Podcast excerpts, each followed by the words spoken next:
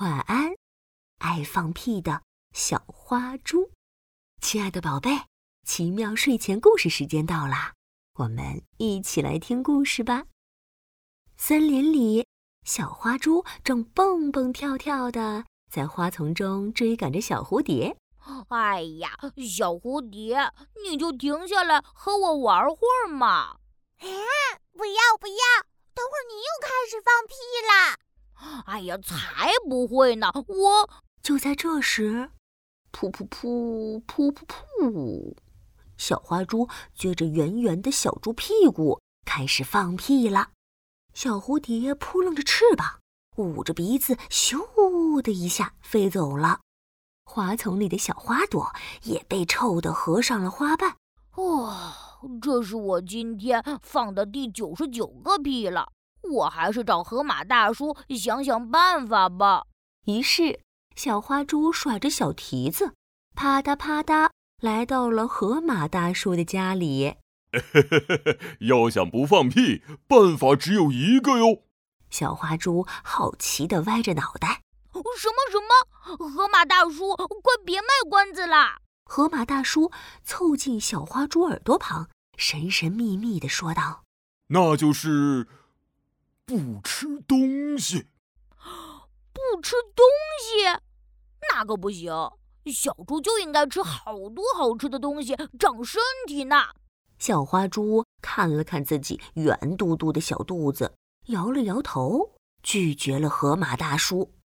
沮丧地垂着脑袋，在森林里走呀走，走呀走，遇见了伸长了脖子。正咿咿呀呀拉扯着草莓的长颈鹿阿姨，嘿，终于把你摘下来了！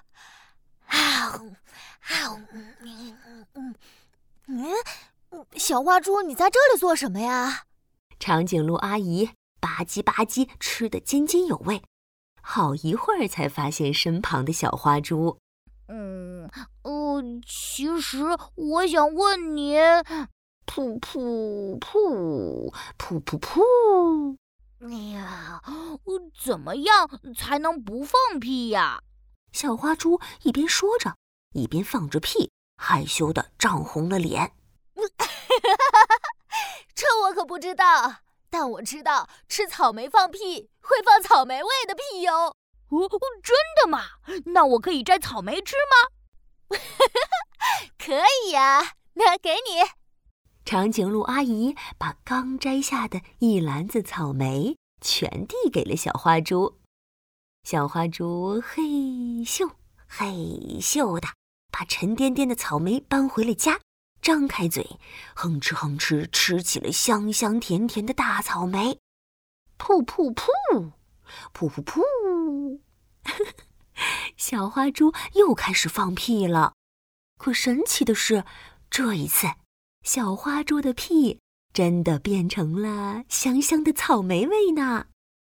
小花猪兴奋地跳了起来，啪嗒啪嗒跑到森林里，激动地朝着正在一起玩耍的小白兔和小黄鸭挥了挥手：“嘿，你们快来闻闻，我现在放屁可是草莓味儿哦！”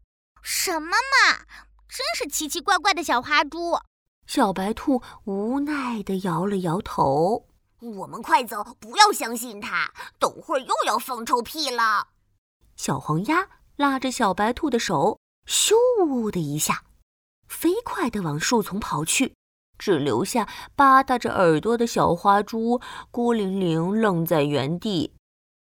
噗噗噗，噗噗噗，小花猪扭过身子，深吸了一口气。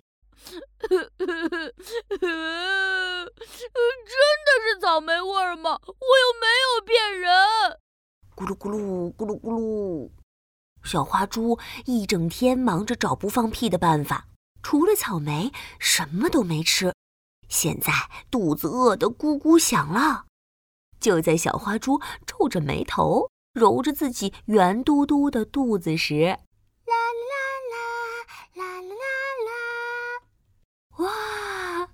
好优美的歌声呀！小花猪往树上一瞧，原来是黄鹂鸟在唱歌呀。黄鹂鸟唱着动人的歌曲，音符一个一个从树上划出一条优美的弧线，叮叮当当的飘落了下来。有红色，有黄色，有蓝色，还有好多好多彩色的音符呢。小花猪好奇地瞪大了眼睛，惊讶的连嘴都忘记合上了。扑通！一个音符掉进了小花猪嘴里，还发出了多的声音。嗯嗯嗯嗯，这音符甜甜的，还蛮好吃呀！嘿嘿。小花猪嚼了嚼音符，期待的朝着树上张开大嘴，等着更多的音符掉进嘴巴里。扑通，瑞，扑通，咪。扑通，发，哈哈！小花猪嗷呜嗷呜吃了好多好多音符，嘴里不同的音符发出了不同的声音，逗得小花猪乐呵呵的。哆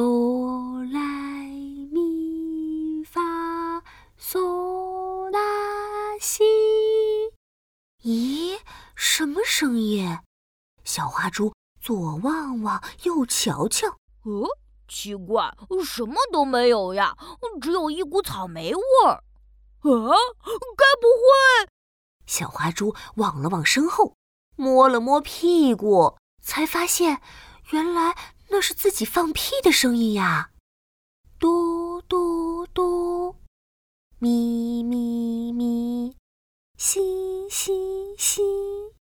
小花猪又放了一个响屁，这声音比刚才更优美、更动听呢，吸引了好多好多小动物们来围观。天哪，小花猪的屁居然会唱歌耶！好奇妙，好有意思的屁呀！而且还是香香的草莓味。从那天起，小花猪的屁变成了草莓味，屁声变成了动人的乐曲。大家再也不嫌弃爱放屁的小花猪了，有时还邀请小花猪去音乐会演奏美妙的放屁声呢。瞧呀，天色渐渐暗了下来，小花猪一边哒哒哒地走回家，一边放着屁，屁响起了好听的旋律，传进了路过的每家每户。传入了每一只小动物的耳朵里，大家都伴着这美妙的催眠屁声睡着了。今天的故事讲完啦，晚安，爱放屁的小花猪。晚安，我的宝贝。晚安，宝宝巴士。